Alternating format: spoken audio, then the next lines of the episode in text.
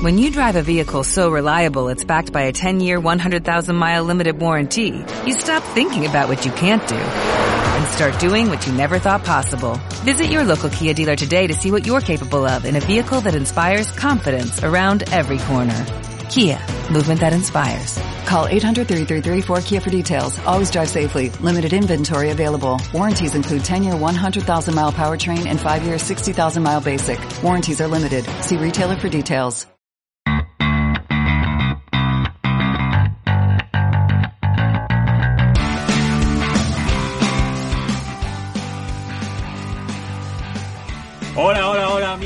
Artes marciales mixtas. Estamos en Generación MMA y estamos de celebración completa tras la victoria de Joel Álvarez que nos dejó sorprendidos. Yo soy, tengo que reconocerlo, de los que pensaba que Joe Duffy era demasiado para él y tranquilito en el primer asalto acabó con el irlandés e incluso lo retiró.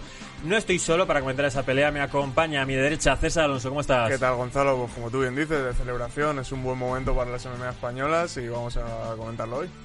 Está también un clásico, lo estáis viendo en pantalla, Humber García. Hola Gonzalo, ¿cómo estás? Pues muy bien, la verdad que muy, muy, muy, muy contento por la victoria de, de Joel, que no por ser muy más esperada le quita mérito a, a la pelea. Fue una auténtica locura, tiene muchísimo mérito y hoy nos acompaña también un debutante eh, en nuestra mesa de Generación MMA. Él es Daniel de Hater, ¿cómo andas? ¿Qué tal, Gonzalo? Pues mira, pues. Esto no me coge. Pues, pues habla más alto, yo creo que te coja.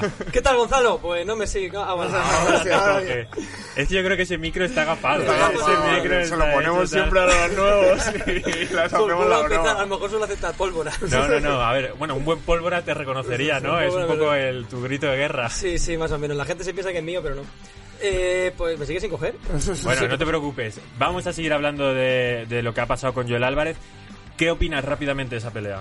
Pues yo opino lo siguiente, yo creo que había un game plan sólido porque abusando del low kick de derecha eh, parecía que había un game plan, parecía que estaban haciendo algo a propósito. Y yo creo que la, la guillotina, más que provocarla, se la encontró, pero la aprovechó muy bien. La supo aprovechar muy bien, la supo ejecutar con mucha, con mucha solvencia. Además es un chico que tiene ciertas habilidades para estrangular con los brazos.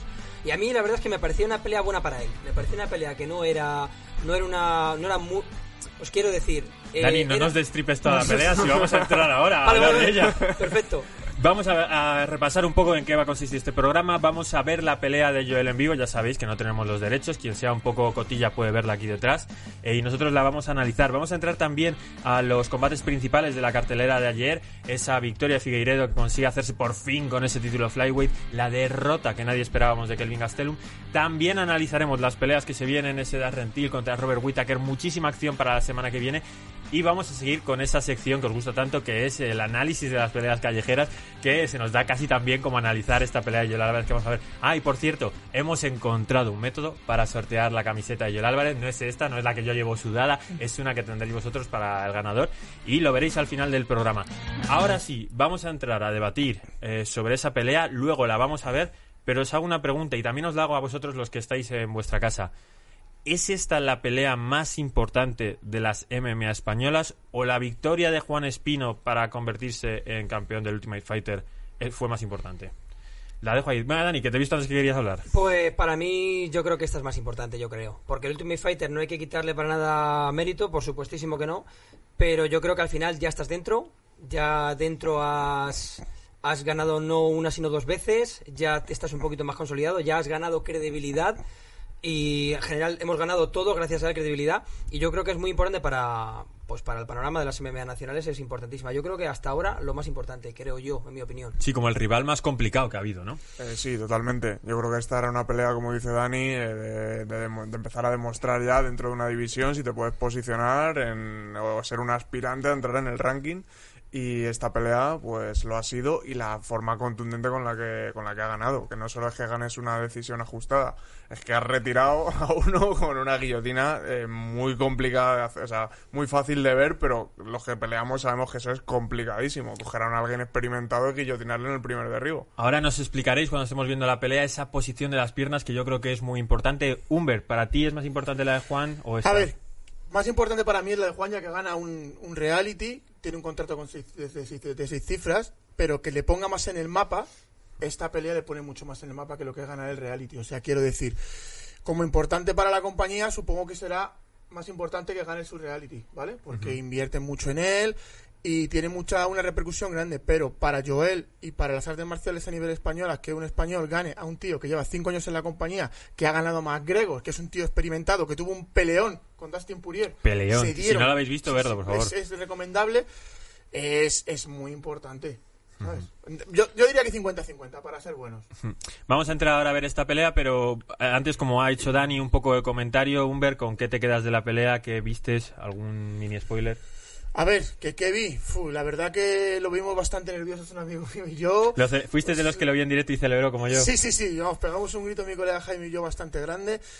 Y como ha dicho Dani César, un plan muy, muy bien hecho y una guillotina muy bien cogida. En cuanto metió la mano, yo grité, la tiene, la tiene, la tiene, porque la- eh, cuando levantó la cabeza le colocó la, la, la mano justo debajo de la barbilla, Sí, se sí, tiró tenía atrás. además tenía el cuello doblado sí, o completamente, o sea, era eso que ves Sin que llegar a dices, cerrar "Está desde hecha". una media guardia, que es más difícil en teoría cerrar una guillotina, Más difícil, sí.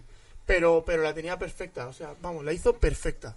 Y esas patadas de las que tantos están hablando eh, son parte del game plan porque eh, Joel Álvarez no hace mucho low kick, no lo ha hecho en sus peleas anteriores y encima empiezan como respuesta a los golpes de Joe Duffy y al final parece como algo muy importante porque si miras y analizas la cantidad de golpes que da durante el combate, da más que Joe Duffy y eso que Joe Duffy estuvo bastante activo. También le pasó con Daniel Beluardo y con quien no le pasó fue con Damiris Magulov, con quien apenas dio la mitad de los golpes. ¿Creéis que esas patadas son parte del game plan o es una respuesta a lo típico que te dan un low kick y lo devuelves? Yo creo que del game plan, por supuesto. Además, hay una gran diferencia abismal entre la pelea con Imagulov y esta. Se ve en su carácter. Se ve que las patadas, esos low kicks, tienen mucha intención de hacer daño, de conectar. Se ve otra actitud en él. Se ve una actitud de ganador. Se ve Mucho otra cosa. movimiento también. Se ve Eso otra lo cosa. dice la actitud. Se le, se le ve diciendo, sí, sí, voy a por esta pelea. Tengo el sí, nivel sí, para que de hecho, cuando gana se ganar". levanta como diciendo, ya está, Claro, estoy ya yo lo- mucho, ya lo he hecho voy". otra Se vez, levanta he Sí, hecho se otra levanta, ya Sí, está, sí, ya sí, ya sí. está, ya lo tengo hecho, lo sabía. Sí, sí, exacto. Es, es que yo, dentro de lo que es la pelea, que es muy cortita, la repasaremos muy rápido, deja mucho de su actitud al principio y al final. Entra de una forma, hay un pequeño, una pequeña broma que ahora veremos de qué le pasa cuando entra en la jaula. Y también al salir es que se dice a sí mismo, hostia, si es que me veo hasta guapo, no sé qué. Sí, sí, dice me veo fuerte, momento me veo bien, determinado. sí, dice. Bueno, pues vamos a pasar a ver la pelea y mientras la vemos, eh, ya os digo, comentar libremente, no la vamos a narrar, simplemente vamos a ir analizando lo que hay.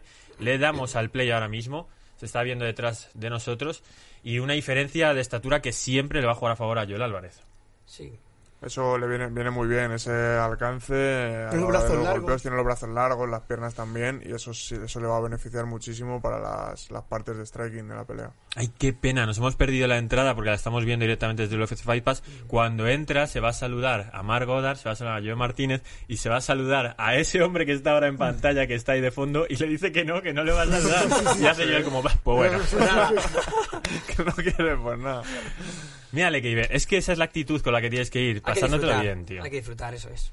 Vosotros cuando habéis peleado conseguís disfrutar, conseguís... Venga, me lo voy a pasar bien peleando. A ratos, a ratos. Yo te, yo te soy honesto, yo no, no lo pasas bien. No, o sea, hay estás momentos. diciendo, bueno, venga, quiero llegar aquí, sí quiero ganar, obviamente, pero no es muy difícil disfrutarlo o, o que los nervios te dejen Sí, sí. Eh, sentir ese momento, ¿no? Cuando lo ves en la cámara, a veces eh, sientes algo diferente, sientes, joder, ¿cómo molaría estar ahí? Seguro que si yo fuera ese estaría ahí de puta madre diciendo, ¡guau! Y luego cuando estás dentro no es así. ¿Qué os pareció la actitud con la que entró Joe Duffy? A mí me, me extrañó, me pareció que iba primero muy... demasiado calmado a la pelea. Él es así, ¿eh? Sí, yo- concentrado. Las peleas que he visto yo sí sale muy, muy enfocado en la pelea, no, no da mucho que, o sea, no da mucho juego. Y estos segundos, estos instantes, justo ahora arranca la pelea. Bueno, iba a comentar eso, de, de estar esperando el corazón a mil por hora. Eternos. Sí. Yo creo que empieza conectando Joe ¿puede ser? Puede ser, hay una derecha ahí, yo Creo que creo. sí. Creo que Sí, ¿sabes lo que habéis dicho de los low kick? Eh, lo hace también porque eh, yo siento que tiene mucha movilidad, se mueve bastante. Y un boxeador sin piernas le quitas el 80% de lo que es los golpes de poder, ¿sabes? Al pegarle tan duro no puede asentarse ni pegar fuerte. Además que lo que hablamos antes, que Joe Duffy, pese a la diferencia de alcance que tanto le cuesta conseguir a Joel sufriendo para dar ese peso, Qué combinación más buena. eh, elige muy bien los golpes, yo creo. Joe Duffy yo creo que elige muy bien la ocasión porque pese a la diferencia de alcance, sí que es verdad que, que está bastante, bastante cerquita de conectar o conecta incluso. Estás atentos a las patadas que se dieron. Fueron, o sea, Sí, ahora fueron muchas y muy, muy dolorosas. Con mucha intención. Le chuta fuerte ahí. Y lo que es curioso de Duffy es lo que hemos hablado de boxeador, eh, pero también utilizó mucho las patadas, ese middle que... Bueno, esa patada... Las que patadas le ha dado- laterales, a engancho, que saca desde adelante. Y luego hay un par de intentos, como ya, que ya hemos visto, de patadas eh, high kicks. Sí, hay uno low kick ahora que le pega que le hace mucho daño. Uno de, uno de los momentos. Joel a Duffy. Sí. De hecho, hay uno muy bajo. Hay uno que da eh, en la rodilla, ¿no? Ese. Sí, le pilla Sí, por justo pero- por la cara externa, la rodilla. Sí, mira si le hace sí, daño. A, él- a Joel le pilla sólido, por lo menos. A este Sí. le desequilibra. A mí lo que más me gustó fue que hubiese tanto movimiento por parte de Joel. Eh, contra Mir estuvo muy parado y contra Nilo, pues bueno, se sentía mejor en el striking. Aquí era era 50-50, ¿no? No, y también es que, joder, contra Damiris Magulov es que se supone que ese tío va a ser la cara de Rusia de cuando Javi ya no esté. O sea, es que la pelea que Claro, le pusieron claro, también para, no- para empezar es que no es es lo una cosa muy complicada, ¿sabes? Ese tío es un hueso, era un Sí, hueso, pero bien. De hecho, yo creo que ese tío pasa por encima del 70% de la división. Yo le sigo hace mucho tiempo a Imagulov y Talita. Bueno, pues muchísimo striking, como he dicho, el dato es que Joel había golpeado más veces esa mano, Mano llega dura y recta, Sí, sí, bien, sí. sí. y ni siquiera dio tiempo a ver su mítica rodilla. Aquí yo creo que ya se lo está pensando yo de a la entrada, ¿eh? Sí, probablemente haya Sí, visto que, Entra ahora, el, justo ahora después. que el strike y que no está ¿Ves? dominando y ahí lo Y este intenta. es el momento en el que yo pensaba que intentaba levantarle, pero lo que hace cuando vemos las repeticiones es buscar la guillotina y caer ya con la guillotina hecha. Aquí yo pensaba, hombre, le dará tiempo a sacar la cabeza. Mira, Es tiene. tiene- es que mira el cuello, o sea, Sí, lo sí. tiene, está doblado completamente. Hay una, y- hay una repetición que se ve justo desde el otro Mira, ángulo mira que cómo se sale. levantó, este tío se levantó diciendo, ya está, si es que Ya es está, una- ya está, si es que esto lo hago todos los días. esto es mi trabajo. Cuando cambian el ángulo de cámara, se ve cómo coloca la mano justo debajo de la barbilla, que es lo que hemos comentado, que digo, ya está, la tiene, seguro, seguro. Además es que Duffy reacciona lo mejor que puede. O sea, pone la cabeza Sí, abajo, no, no, levanta intenta la hacer posición. bien, desde luego, claro. O sea, no podía Mira. salir. aquí está totalmente ajustando. Ahí la tiene. Y esta posición que hace con las piernas, Sí, con una media, Sí. la- una en mariposa y otra por encima. ¿qué, cree, qué podría haber hecho Joe Duffy para intentar salir? Uf, bajar la cadera. Abrazar la cabeza. bajar- o, bajar claro, la cadera, y bajar usar la la, mano derecha para meter esa rodilla para abajo. Lo y primero es defender la barbilla. Intentar Sí. quitar la, la presión que tenga, meter, o sea, meter la mano y bajar la cadera e intentar. Es, para mí lo, lo que ha hecho Joel es complicadísimo, o sea, de verdad, es muy complicado coger una guillotina a un derribador experimentado. Mm. O sea, es que parece como, bueno, ah, la coge una guillotina y como, que claro, es un, el movimiento típico, pero es complicadísimo hacer eso a alguien Sí, no, experimentado. no suele salir, ¿no? Cuando Claro. el gimnasio estás entrenando, vale, Sí, le coges, pero no... Y Sí, con las la guantillas, guantilla. y a, la pri- y a la primera, que es que él se supone que tiene energía, que ha entrado con su derribo fuerte, y a la primera le enganchas y le haces palmear a los, a los 10 segundos. Es complicadísimo lo que ha hecho. A mí esto me sorprendió muchísimo, esta actitud de Joel. No se había visto nunca. Fíjate que le habré visto veces, pero est- estaba como para volver, para seguir peleando. Tenía todavía sí, la adrenalina de la vamos. pelea. Mm. Bueno, ¿y qué, qué veríais para Joel Álvarez? Pues yo he estado bicheando y creo que la clave ahora sería también alguien que tuviese nombre, pero que estuviese en sus últimas peleas. Sí, un top 15. Yo creo, mira, Un top ¿sabes? 15, una, no, pelea buena sería el, el que ganó este Rafael Fiziev. Eso, tío, no le pongas más a Joder, eso sería un peleón para él. Y De hecho, que puede hacer un peleón contra él, tío. Joder, es que iba sobradísimo ayer el Fisiev, ¿eh? Sí, pero vamos, para él sería un peleón que te pasas, tío. Un to- alguien de top 15 ya, porque ya. eh, joder, es que en teoría. Yo creo que hay un pequeño salto hasta el top 15, ¿eh? Hombre, creo que, que si te No quieres sé, colar tío. ese Stephen Curry ahí de tres, tal, no, sé, no sé, tío. Yo lo Stephen veo. Curry en es que estoy muy arriba, arriba. estamos muy motivados todos. Estoy muy arriba. No, no le ves contra Tony Ferguson, quizás, ¿no? Uf, sí, sí, no, escucha, si le ponen, joder, ¿por qué no? Claro, eh, yo por ejemplo estaba pensando en un Clay Guida, un Jim Miller, Joe Lawson, es toda gente que está ahí. No, no es mala, no es mala idea. idea. No, la verdad es que está gente bien. con mucha. Son claro. nombre, tienen mucho nombre, pero a lo mejor vienen un poco más de capa caída. y- Claro. Y, eh, yo, la joven y tiene hambre, pues podría. podría Mira, nos vamos a dejar de fondo aquí una pelea de Spivak que ganó por decisión. Si decide cargarse.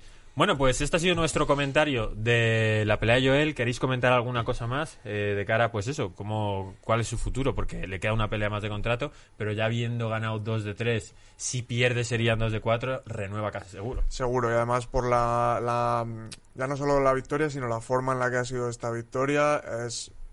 Es algo muy notable. Ha sido una guillotina en el primer asalto, que es que no, no ocurre algo así en todas las peleas.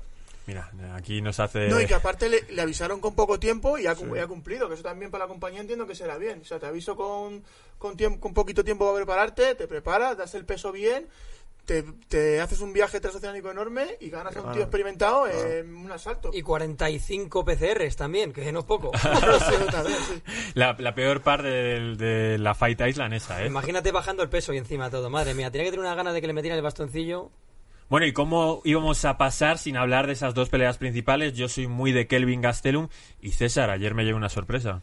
Bueno, pues como nos la llevamos un poco todos. Eh, yo también soy de Kevin Gastelum, me gusta mucho su forma de pelear. Contra la, su pelea con Adesanya me pareció de las mejores de los últimos tiempos. Y Nunca a- me canso de ver ese momento en el que dice a Desaña que está preparado para morir. Sí, sí, es Wow. que mola, es épico, ¿eh? Sí, sí, bueno, sí. y ayer pues hubo sorpresa, eh, llave de talón.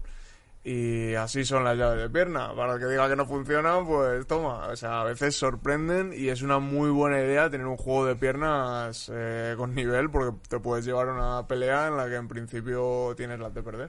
Humber, ¿cómo viste la pelea?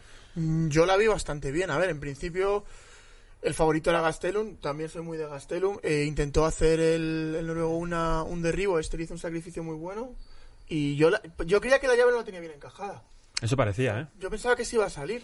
Porque Sí, se sale al principio de una parecida y luego le vuelve a coger Sí, igual. lo que pasa con la llave de pierna, como dice César, es que también provoca mucho miedo a la gente de lesionarse. Que mucha gente palmea ya no por el dolor en sí, sino por el miedo de que te rompa los ligamentos de la rodilla y te tires dos años sin poder moverte. Hombre, yo creo que a Kelvin si palmeó le había crujido. Sí, no, no, desde luego, claro, pero que parecía que no estaba tan encajada como... Ya, lo que pasa es que hay que sentirlo. Cada uno tiene una fisionomía un poco diferente en las piernas y a veces desde fuera te da la impresión de que, Sí, de que no está bien pillada. claro, y el También está el cuerpo estaba sintiendo- seco. Claro. Y es más Y fácil Como tú tengas el tobillo, a lo mejor tienes mil calcificaciones hechas y tienes una flexibilidad ya muy limitada en Claro. el tobillo. Y ya notas eso que está duro, que va a romper y palmeas. Te notas Porque- encajado y se acaba. ¿Por qué no se tira más la gente de hacer este tipo de llaves? Es como que cuando lo hace uno todo el mundo dice, pero ¿por qué no se hacen más? Sin embargo, Hombre, a ver, nadie tiene- se tira cuando está, por ejemplo, pegando arriba en Gran Ampau a cogerle la, la pierna. Porque tiene, su, tiene un punto de riesgo muy grande. Sí, es riesgo, Evidentemente, si, te- si tú te tiras atrás ah, con una llave de piernas, si te sale mal, eh, estás sacrificando posición, minutos en los que a lo mejor te hacen gran ampaun a ti, entonces eh, por eso está ahí un poco, es algo arriesgado. Pero desde otras posiciones o desde abajo, vamos, hay que intentarlo siempre que se pueda. Es arriesgado. Además es que lo que dice César, que acabas en el Gran Pound por, en el Gran Pound por abajo y te gasta la gasolina que no veas. Luego te levantas, si te ha costado mucho eh, defenderte, que no te puntúen, que no te hagan daño, te levantas que no puedes subir las manos por la tensión. Es muy arriesgado. A mí la sensación que me da es que todo este tipo de llaves son llaves que la técnica visualmente parecen muy sencillas de hacer, pero luego se la estás haciendo a alguien y no sale ni para Dios y a otra persona en cuanto se la coges eh, le cruje. Es como que no sabes cuándo te vas a tirar qué vas a encontrarte, si va a ser sencillo o va a ser más complicado. Sí, la verdad es que sí, es un buen análisis. Vamos con la pelea principal. Figueiredo vuelve a ganar a, a Joseph Benavides. Por fin esta vez hace con el título al dar el peso. Creo que es una pelea que no se merecía Joseph Benavides. Vale, si es una leyenda como queráis verlo, pero ya le había ganado de forma muy contundente la primera vez. Y qué imagen nos dejó ese mataleón, ¿no, Dani? Sí, la, eh, al fin y al cabo, al final el mataleón es una técnica que no está poco muy vistosa, no es de las favoritas, ¿no? Pero hay un porcentaje muy alto de peleas que acaban así. Porque realmente, ya sea por la superioridad técnica, física o ya sea por el agotamiento, es una técnica que llega y a lo mejor no es el final preferido de todos, pero al final lo que tienes que hacer es aumentar el récord y, y es una forma de ganar. A mí, no sé, ya digo, no es la favorita. Pero bueno, hay- es de valorar que, que bueno que se aplique correctamente. Oye, Humber, ¿cómo vistes que se saliese tres veces antes del mataleón, antes de por fin Pues, conseguirlo? pues que dice que tiene una preparación increíble. Porque es verdad que le coge la, la espalda, la intenta. Hay una vez que parece que la tiene ya pillada, aguanta, sale. Y yo creo que le pilla al mataleón y deja de defenderlo porque daban como 10 segundos. Y para no hacer esfuerzo, bueno, aguanto y que acabe el, el asalto, lo doy por perdido, pero aguanto, no estoy aquí luchando. Y se confió, yo creo que es cuando se quiso dar cuenta estaba dormido.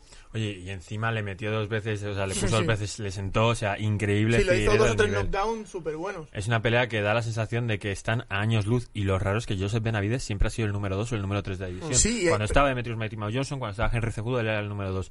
A ver si Figueiredo es mejor que Mighty Mouse, que, seguro que casi nadie lo piensa. No creo. O mejor que Cejudo. Bueno, habría que verlo, habría que Mucha verlo. tela esos dos, ¿eh? Mucha tela. Sí, pero ¿cómo ha acabado dos veces con Figueiredo? Con Y además relativamente fácil.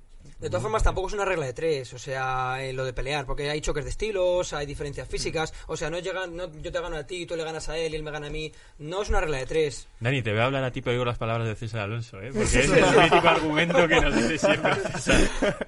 Ha salido, ha Separados, o sea, clon nos aquí. separaron al nacer.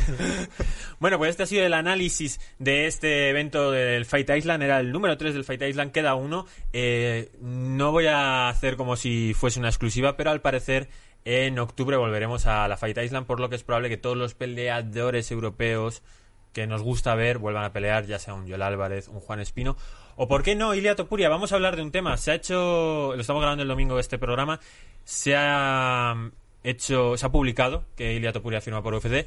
Eh, lo que os puedo decir yo, eh, no ha firmado nada Ilia Topuria. Ilia Topuria va a pelear en 2020 en UFC, pero Ilia Topuria no ha firmado ningún papel y a día de hoy no es peleador de UFC. Pues con esto nos despedimos y nos vamos a la siguiente sección en el que vamos a analizar lo que se viene para esta semana. Hasta ahora.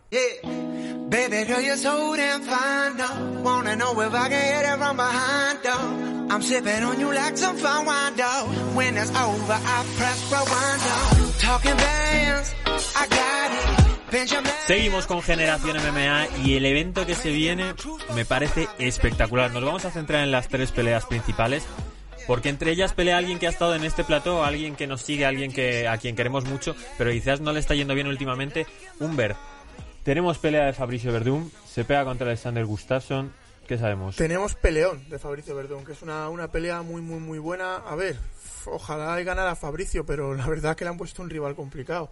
Muy complicado. Muy, muy, muy difícil arriba. Un tío que tiene muchos recursos. El primero que tiró a John Jones fue capaz de tirarle. Hizo la primera pelea que tuvieron fue una auténtica guerra contra Cormier, dio otra guerra brutal.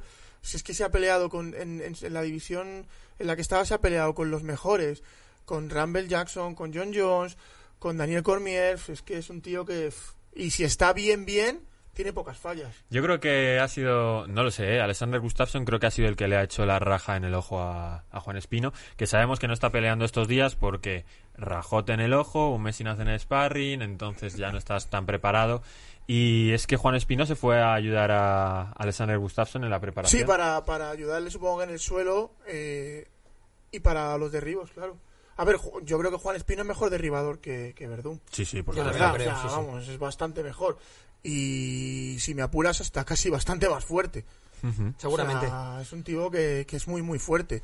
Y si logra aguantar a Juan Espino, no lo tendrá muy, muy difícil contra Verdún. A ver, luego a priori, Verdún es un. pu- Pues iba a decir un taco. Un crack en el, en el piso, ¿sabes? O sea, ¿Desde gente- cuándo no se ha podido decir un taco aquí? Bueno, ya, pero yo soy un tipo. Un bastante- pólvora o algo así. Es un puto animal, Verdun, ¿no? Sí, sí, en el suelo.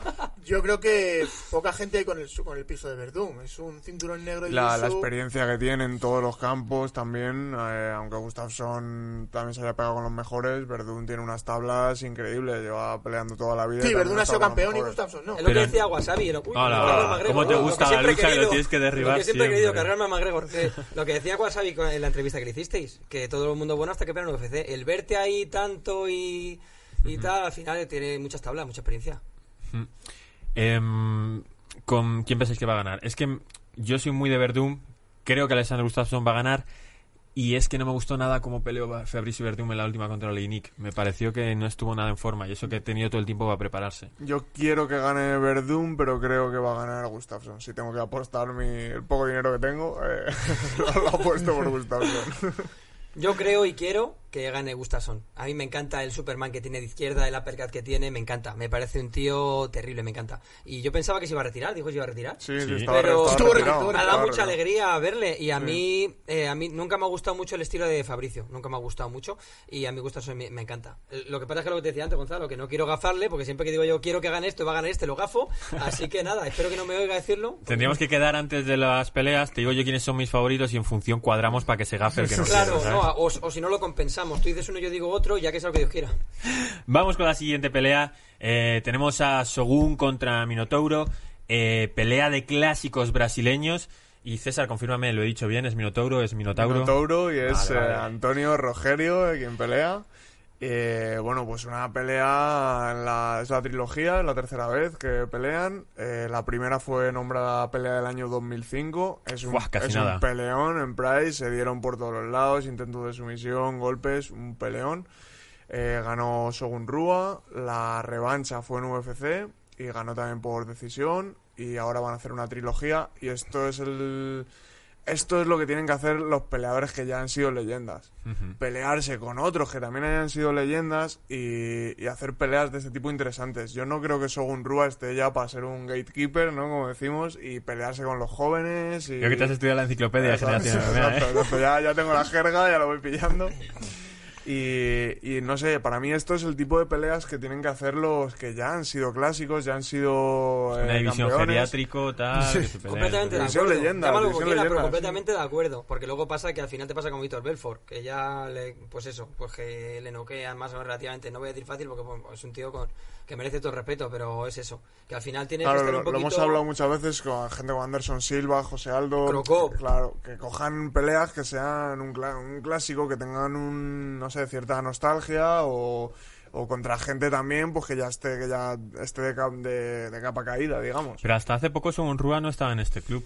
Igual que Minotauro sí.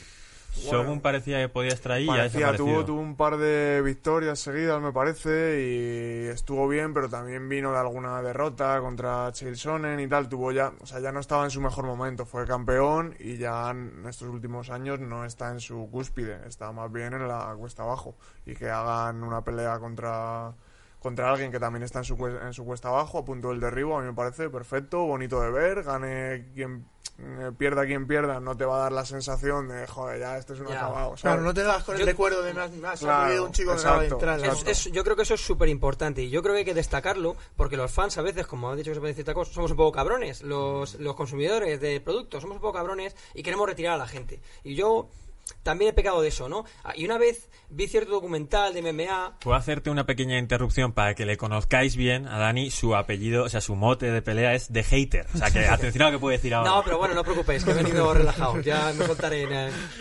El próximo. He venido relajado, no voy a insultar a nadie, más que al César, que le veo. Joder, Eh, estoy al lado, ¿no? quería decir algo, algo, algo bien dicho, creo. Eh, no, eh, a ver, que me he perdido. Eh, sí, somos un poco cabrones los fans. Y yo hace, hace tiempo vi cierto documental de que hablaba de peleadores profesionales de MMA, concretamente más de UFC que otra cosa, y decían eso, decían, claro, los fans nos quieren retirar, pero ¿cómo le dices a un trabajador que deje de hacer lo que le da de comer? ¿O cómo le dices a una persona que ya no puede hacer lo que le hace ilusión? Déjame que me parta la cara con que me dé a mí la gana y déjame que siga peleando. ¿Por qué tienes tú que decidir si peleo yo o no? Entonces, como es verdad que también te perjudica tu carrera y la imagen que das y cómo te recuerdan y tampoco quieres eso, tampoco lo quieres, yo creo que es importante crear una división, llamarlo la división inserso, como lo queráis llamar, pero pero yo creo que sí que es importante darles un, una- algo asequible a ellos y que pueda ser una pelea que sea bonita de ver y que tenga un buen, buen desarrollo y que ellos también puedan seguir haciendo lo que les gusta y lo que les, lo que les da dinero, lo que les da de comer. Sin dañar su imagen. Claro. vamos. Hay que ser generosos con ellos porque se lo debemos como fans, se lo debemos a gente que ha sido, como hemos dicho, leyenda. Me ha encantado dos cosas. Una, lo que has planteado de por qué cojones a una persona que sigue ganando dinero le vas a retirar a Mucho hacer lo que le dinero. gusta. Claro, o gente sea, cobra muy bien. Mucho Gustafsson se retira, pero uno de los motivos por los que sigue peleando es porque le habrán ofrecido 300.000 Hombre, pavos, ya, entonces, no. o 200.000, lo que sea. Me ha gustado mucho el nombre, División In- Inserso, mucho mejor que Lo vamos geriátrico. a adoptar. Eh, lo que pasa es que, ¿y si quizás al aficionado cuando vea esa pelea no le divierte tanto porque el estado de forma de estos peleadores sea muy inferior y lo que están cobrando ellos sea mucho más de lo que deberían cobrar por lo que van a dar? Pero si su estado de forma es parecido entre ellos, o sea, yo creo que lo, lo que no gusta, a mí lo que a mí lo que no me gusta ver es a un peleador leyenda contra que viene un poco de capa caída contra un joven que lo machaca, Que por decirlo de alguna forma. Entonces, si dos peleadores leyenda entre ellos, aunque ya no tengan el nivel que tenían antaño, tienen un nivel más o menos parecido, van a dar una la pelea va a ser bonita. Si va a estar igualada, pues va a ser una Y buena y pelea. si no les va a dar dejamos- la sensación de que estén ahí mal. Y si les dejamos que se dopen y que los asaltos sean de tres minutos, ¡buah! Firmo. firmo. Hombre, firmo. para alargar su carrera deportiva, no es deportivo, pero para alargar su carrera, también es verdad que, aparte de que se me acaba de ocurrir que podían, para hacerlo atractivo, se podía hacer una Fight Island en Benidorm para el inserso Fight Team. Eh, El a- paraíso del jubilado, Sí, ¿no? aparte, aparte de eso, yo creo que al final, lo primero es que la premisa ya sabes cuál es. Tú cuando consumes ese producto, la premisa es que son gente que no están tan atléticos, ¿no? Como otros tan más jóvenes. Por un lado. Y por otro, tampoco nos engañemos. O sea, a la gente le encanta el nombre. O sea, bueno, también la gente más veterana. Hay, también hay mucha gente que, que es como muy... Ahora comentan mucho el UFC como... Pues es un deporte ya más de bar. Que te dicen dos, tres nombres. No, yo veo la UFC. Y le preguntas por tal. Ah, ese no sé quién es.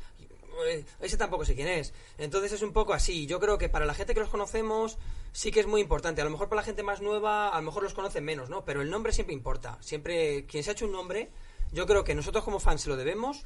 Yo creo que las organizaciones también se lo deben. Y yo creo que ellos tienen su forma de, dar espectáculo. Sí, pero a mí me parece que aislar, ¿vale? Aislar a ese tipo de peleadores tiene también sus inconvenientes, ¿vale? El primero, el ego de un peleador que ha sido el número uno y le ponen un chico que no le conoce. Pues si yo soy el mejor. ¿Este me va a hacer algo a mí? ¿Vale? Entonces, eso juega en su contra. Y segundo, para un chico que empieza, ganar a un tío que ha sido su ídolo, ¿vale?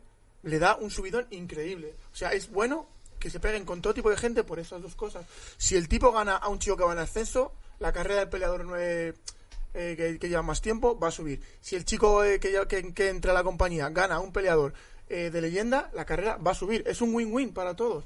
¿Sabes? Y aislar a dos tipos de A peleadores. tomar por culo la división inserso, ver, Sí, para yo- mí, vale, yo creo para que, mí. yo creo que hay algo mí. que hay que contextualizarlo también, ¿no? O sea, yo creo sinceramente que por un lado, yo, o sea, sí, es una forma de verlo, válida perfectamente y, y coherente y lógica. Lo que pasa es que también es verdad que como deportista, ¿no? Si tú lo contextualizas, tú dices, he ganado una leyenda, ya, pero una leyenda que, que está hecho polvo, ¿no? Por así decirlo. O sea, que tampoco vale, no vale lo mismo ganar a, a Shogun ahora que hace 10 años. Evidentemente. Y eso tienes que saberlo tú como peleador. Y Shogun, por ejemplo, si pelea contra una persona que está ascendiendo, lo primero tiene que saber que está por debajo en calidad física y en, y en- y en ciertas, en ciertos parámetros. Y en otros no. Pero tienes que saber que una leyenda contra alguien que asciende, muchas veces solo tiene que perder, ¿no? Porque si yo gano no pasa nada, soy una leyenda. Ahora, si pierdo, me gana un niñato. Sí, pierdo, claro, pero Entonces, a ver, claro, claro. eh, A ver, también a por ver, ese el, lado el padre es tiempo juega, juega en contra de todos, pero Claro, tú por mucho que seas tiempo- un niñato, como tú dices, y lleves un 15-0 contra un montón de gente y te pegas con Shogun, Shogun es Shogun, ¿eh? Hay que plantarse delante de él. Sí, por aunque supuesto, tenga, por supuesto. O Anderson Silva, aunque tenga cuarenta y tantos Hombre, años, y dices, hostia, me tengo que plantar delante de este tío y que no me pegue un cat y me ponga mirando al piso. Yo creo que todo cabe, todo cabe, pero al la final es lo que más pasta mueva, lo que Sí, más claro. les interesa a las organizaciones. Porque decía Gonzalo, a lo mejor a la gente le puede interesar o no. Gonzalo ha ido al clavo. ¿Le puede interesar invertir pasta porque reciban un pay-per-view la gente de tal? Yo creo que sí. Hombre, yo creo que completan, bien, o sea, una pelea de leyenda para mí completa un cartel genial, Eso ¿sabes? es, tienes unas es. peleas eh, importantes para la división de ranking y luego tienes Shogun Rua contra Rogerio y, de- y a mí me gusta verlo, a mí me gusta completar el cartel genial. Para Una mí. de cada X. No, vamos, no, vamos a hacer una cosa. eh, ya que he visto que aquí hay debate, lo dejamos para otro día. Traemos los argumentos, traemos, posicionamos dos bandos. Me pongo yo contigo, Humber, si quieres, para intentar hacer. Pero un yo puedo solo contra Lo que digo es que tenemos un peleón, que es el Robert Whittaker contra Darrentil, que estamos viendo de fondo a Darrentil pelear. Y eso es una locura. Lo que no sé yo es si eh, estilísticamente es muy buen matchup. ¿Sabes esto que dos peleadores buenos a veces no? Pues cuidado con estos dos. Que lo mismo, Robert Whittaker sí es muy de ir al frente, pero a veces Darrentil... Mide, mide un poquito más, ¿no? Y a lo Sí. mejor se tiran unos minutos midiéndose y tal, pero sobre el papel puede ser un peleón. eh, aquí no hay nada de inserso, estos vienen con todas las ganas. Al y revés, de puede hecho, al molar. revés. Dame cositas, Dani. Pues mira, los dos son muy jóvenes. Quiero decir eso porque uno tiene un año menos que yo y otro más. Entonces, quiero decir eso. Entonces, eh, son los dos muy jóvenes y ya de por sí tienen un montón ya de, de bagaje en, en las, digamos, en, en la cumbre ¿no? de la UFC. Yo creo que es un que cada uno tiene un estilo muy definido. A mí, yo me decanto más por Whittaker porque para mí tiene más herramientas. ¿no? Sí. Darren Till es un tío que aprovecha muy bien pelear de zurdo y con envergadura. También es verdad que en middleweight tampoco sobresale tantísimo. Su- bueno, su altura, su alcance sí. Pero también es verdad que él trabajando con la derecha delante, si os fijáis cuando él pelea siempre pone la derecha y siempre va saliendo con el pie derecho por fuera para llegar al momento de colocar la izquierda por medio de las manos. Es muy inteligente, aprovecha muy bien el trabajo de zurdo. Y Whittaker, por otro lado, como va con el pesito un poquito adelante y las manos bajas, provocando el fallo, le puede provocar a Darren Till que saque la mano buena antes de tiempo. Eh, a mí, yo creo que, que si sacas a, aparte de que es un atleta, Darren Till es un atleta y a- empezando por ahí, pero luego, técnico-tácticamente hablando, tiene menos herramientas, porque tiene su pam, pam, pam, esa izquierda que entra como Dios. Es verdad que es un tío muy potente, muy largo, que aprovecha muy sus recursos, pero yo creo que Whittaker tiene más herramientas. Aparte, me gusta mucho Whittaker cómo lanza la mano y la misma pierna, doblando, que no se ve, igual que hace, por ejemplo, Cerrone hace lo mismo. Eh, también es verdad que contra Romero ha empezado a trabajar mucho más sobre la finta. Finta pega el croche de izquierda muy bien para que no se le vea. Es un tío. Bueno, contra Romero es que en una de esas peleas no podía dar con la otra mano, porque la tenía se rota de Sí, pero, pero aún así también. tampoco telegrafía el golpe. O sea, se ve que tiene un trabajo táctico por delante del técnico, ¿no? O sea, es un tío inteligente, tiene un golpe inteligente. Y aunque tenga ese trabajo que dice, se mueve súper bien Se en la tormenta. O sea, cuando de pronto hay un lío tal, Robert Whittaker tira para adelante y lo saca como sea. No Es hay más que verle con Joel Romero, la que le cayó encima, que yo, madre mía, madre mía, cómo sobrevivió a eso, esos cebollazos que le dio, madre mía. Oye, Sí, ¿y no pensáis que se puede parecer un poco... eh, salvando las distancias, el estilo de Israel Adesanya y el de Darren Till, y le puede costar eso a Robert Whittaker, como se vio en la pelea contra Adesanya. Me imagino que estamos hablando de dos niveles distintos, el del actual campeón y el de Darren Till. Yo creo que puede ser, puede ser, sí, pero es lo que dices. Hay que salvar un poquito, hay que salvar un poquito de distancia. Yo creo que hay, yo creo que hay bastante distancia ¿eh? entre Adesanya y Darrentil. Hay un mundo. El- el- los ángulos que tiene Adesanya, la fluidez y movilidad. la Y la Y la movilidad, confianza que tiene también. eh, aplicar no es para nada, no- está, está un par de escalones por encima de lo que tiene Darrentil. A lo mejor Darrentil, igual pegan igual de fuerte o incluso un poco un, más. poquito Yo más creo que pega más fuerte incluso a Rentil Puede que ser, Adesanya. puede ser, pero la movilidad de Adesanya, los ángulos que saca, mm, los veo bastante superiores a los de Darrentil. Está menos limitado que Darrentil. Darrentil yo creo que está más limitado. Pese a que yo a Brian Levy le vi con Cerrone y, y, vamos, fue un asesinato. Hombre, pero porque también Darren Till en esta categoría en la que le estamos viendo detrás era una locura. Sí, muy Sí, demasiado. es como Joel, era- altísimo, larguísimo. Muy fuerte, muy grande. Sí, pero además muy tocho. Sí, sí. Sí. Bueno, entonces, ¿con quién nos quedamos como favoritos? Whittaker. Yo- Whittaker. No, Whittaker seguro. ¿Y Yo tú quién tiras? Yo voy por Whittaker también. No le Pues quiero, no le quiero tocar, ¿eh? Pues ya sabéis que no gana, le Decisión, decisión unánime. Hay decisión unánime hoy. Bueno, pues este ha sido el análisis del evento que vamos a tener la semana que viene. Nosotros vamos a volver con ese análisis de pelea callejera y con el sorteito de la camiseta de Joel Álvarez. Como digo, no será esta, será una limpita para vosotros. Nos vemos ahora.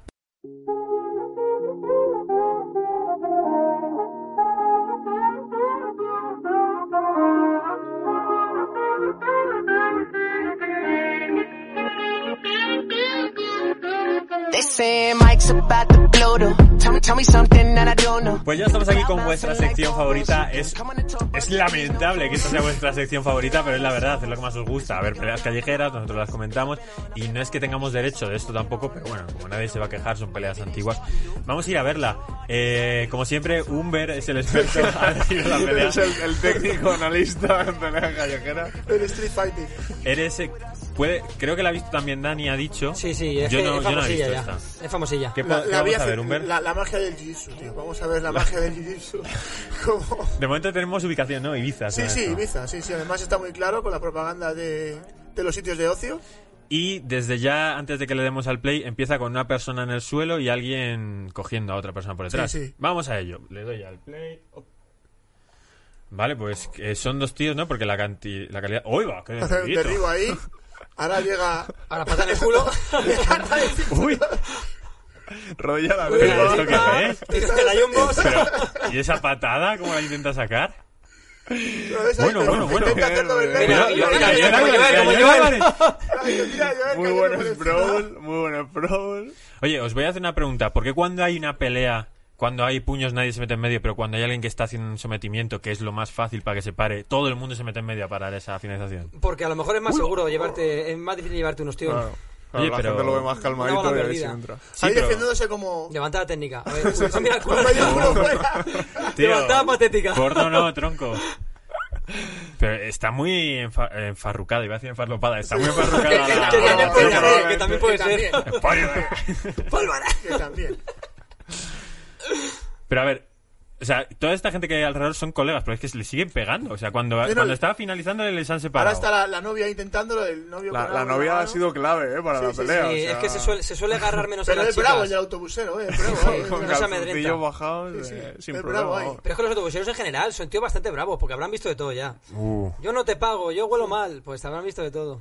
Ahí va otra. ¡Oh! ve, ¡Oh! Bueno. Eh, Buen Venga, timing. le derribó. Perfecto, perfecto. no ha un aguantado, ¿eh? perfecto ahí. Golpe en la nuca. y Ah, mira, por Ah. fin se le ponen a ayudarle. Pero a ver, yo no sé cuál es la historia. Mira, le va a declarar vencedor. Acabaron. Fight Island, Ibiza. Oye, tío, pues yo por lo menos voy a querer volver a ver los primeros minutos. Esto parece que se va a acabar ya. A ver. ¿Dónde está esto? Le damos a empezar. El play. ¿Cuál puede haber sido la situación que le ha llevado a esto? Porque Que la que le haya vez- echado, la que le haya querido echar del autobús. Sí, estaba hacia el autobús, Que no tal. tenía cambio, que no coge billete de 10. Solo billetes de 5, tal. Claro. Mira, mira, mira la bicicleta. Que no se puede entrar con bañador al autobús. Claro. Te momento guillotina el asiento. El momento guillotinado, vamos. Pero esto es lo que os digo. Hay una guillotina y la gente dice, ¡buah! Se lo va a cargar, vamos a separarle. Pero claro, lo mejor es que le medio atonte un Es que- poco y decirle, ya has perdido, chaval. Cuando hay una Pero pelea, lo sí. mejor que puedes hacer es dejar que se peguen, si no te van a sacudir a ti. O te van a sacudir o te, o- lo mejor van que a puedes hacer cuando hay una pelea es dejar que se peguen. O Mira, agarrar mira. al otro. Bueno, la chica también la, Es como en los, es gran como en los ¿no? Cuando se tira el, el que quería casarse con Marge. Que sabe que cinturón no lo uso. Dice, me tiro en el- ¿No has visto ese episodio de los no lo He, he no- visto todos no- los capítulos lo de sería pero estás inventando en que más tiene un, un novio multimillonario, ¿vale? Ah. Y se tira y dice, estoy ahí sobre brasileño. El Arnie estoy ese. sobre mi espalda, prepárate a morir. ¿No lo has visto? Pues es, es ese momento, tío, en serio. I'm here to take my life back. I thought this might happen, so I mastered Brazilian Jiu-Jitsu. Krala taught me, and meet your doom! Pero esto pasa con eh, la gente del Jiu-Jitsu, tío, que se tiran y por lo menos que aprendan de rival, ¿no, Dani? Hombre, yo como, ¿Qué le vas- qué le vas a como decir? gente que ha derribado un poquito a lo largo de mi, de mi vida, eh, es un poco... a mí- Yo siempre he protestado ¿no? por ese concepto de arriba nos pegamos, te tiro como sea, como pueda, y luego abajo hacemos jiu-jitsu o grappling, ¿no? Entonces sí, a mí, me, a mí es, verdad que, es verdad que me toca un poquito de cerca a mí ese, ese, ese, ese concepto.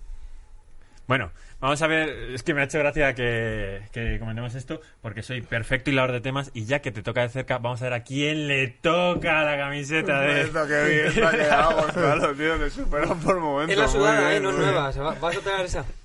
Vale, tenemos nuevo nuevo método. Y El nuevo an- recipiente. Hemos recibido quejas de, de cómo fue el anterior Sí, hubo, sorteo. hubo- ha habido unos problemas con el notario y lo del equipo de abogados del programa y entonces hemos tenido que tirar que de tecnología para... para... Tecnología punta. Esto es tecnología de hace 500 años o más.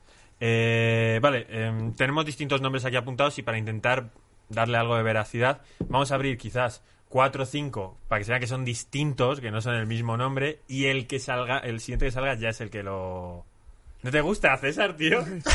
no sé, a ver, que sacas 4 o 5 y luego esos o 5 lo vuelves a meter No, ahí. los quito. O sea, entonces, ¿qué eso puta ya para les toca. ¿Qué puta da para que la has sacado, tío? Que la Claro, has tío. sacado. Una vez que me toca algo. Y el muy capullo me elimina, tío. Joder, es pura crueldad, tío. Pero a ver, tenemos que demostrar que pero no se, son puede hacer, se puede hacer al revés. Puedes sacar primero el premiado y luego decir, mira, eran distintos y abrir otros. Vale, Claro, vale. eh, bueno, eh, pero, pero, pero es que vosotros, que sois muy prácticos, porque sois peladores, no sabéis lo que es la emoción. Es decir, aquí también lo que mola es que vaya saliendo uno uno que no sea y haya un sexto. Si sacamos ya quién es el ganador, la gente se, se va. Vale, Gonzalo, pero imagínate, ¿vale? Estás tú en la lotería, sacan tu número y dicen, pero este no es el número. A una vez que me toca algo y nada, y la broma. una puta la Oye, lotería. ya no vamos a tío. sortear nada más. Eso Criticáis sí todo que es lo que hago. también, claro. Que no lo has pensado eso, tío. A tener problemas con el equipo de abogados otra vez, tío. Bueno, pues nada, a ver, ¿quién quiere coger? Yo no, A ver, yo a ver, eso. Venga, que el yo nuevo, cogí el el lavato, nuevo. venga. Vale, cógelo. hater, a ver. Que se vea en cámara. A ver, co- ahí, coge la mano. ¿Eh? A ver. A ver, uy, lo Uy, leo. uy, ha caído uno. Enséñaselo a la cámara, grita Bueno. ahí, enséñaselo. Del mazo tatú, ¿dónde está? Aquí. No puede ser, tío. ¿Qué pasó? Que del mazo tatu le llevo haciendo promoción toda la puta semana porque me ha tatuado, tío. Me ha tocado, me ha tocado, tío. pues yo, de verdad, que yo, no he tocado, hecho- yo no he hecho nada. Era- Yo soy una mano inocente. Él y otra persona que conozco, las únicas personas que no podía tocarle. Vamos a abrir. Joder, chaval, esto va a caer. no le rayes al chaval, pobrecito. A ver, vamos a ver. ¿Quién tiene? Jorge Rodrigo Benito. No le ha tocado a Jorge Rodrigo Benito. No le ha tocado tampoco a Juan Solís Medina, que estaba por aquí. Tampoco le ha tocado a Pablo 88 Hugo. Tío, Dani, es que has tenido que coger el único que no podías coger, tío. Bueno, pues le ha tocado el mazo tatú. eh, que es un tatuador de puta madre, que es un tatuador guapísimo, que no sé si sabéis que he fingido que me había hecho un tatuaje esta semana. Sí, lo hemos visto. Sí, lo he visto, lo he visto. Eh, Yo te comenté, de hecho. Mucha gente me dijo, ole tus huevos, y lo se sintió muy decepcionado al ver que era todo mentira. Pero bueno, eh, vaya puta suerte, vaya puta casualidad. Quizás debería haber de- eh, disimulado. No, mejor ir de frente. Hay que ir de frente. Pero es casualidad, yo lo confirmo, ¿eh? De verdad. Pues nada, Dani, no, no volverás a este programa, tío. Así- Qué broma. Dani, te lo has hecho súper bien, espero que te hayas pasado muy bien. Sí, sí, he disfrutado un montón, la verdad que sí. Te volveremos a ver por aquí. Eh, pues cada vez que quieras. Vale, perfecto. Eh, a vosotros lo digo siempre, imagino que también bien, ¿no? Cuando tú quieras, estamos aquí a tu disposición. César, Yo muy mal, tío. Me- no, no me gusta esto, tío. Me quiero ir. además que César, llevas una racha que vas a tener que coger vacaciones en algún momento. Sí, ¿no? porque, porque es verano y vengo con la moto tranquilito en invierno. Ya no vendré tanto. que no vendremos contigo. Bueno, esto ha sido Generación MMA. Nosotros nos vemos la semana que viene. Hasta pronto. Chao.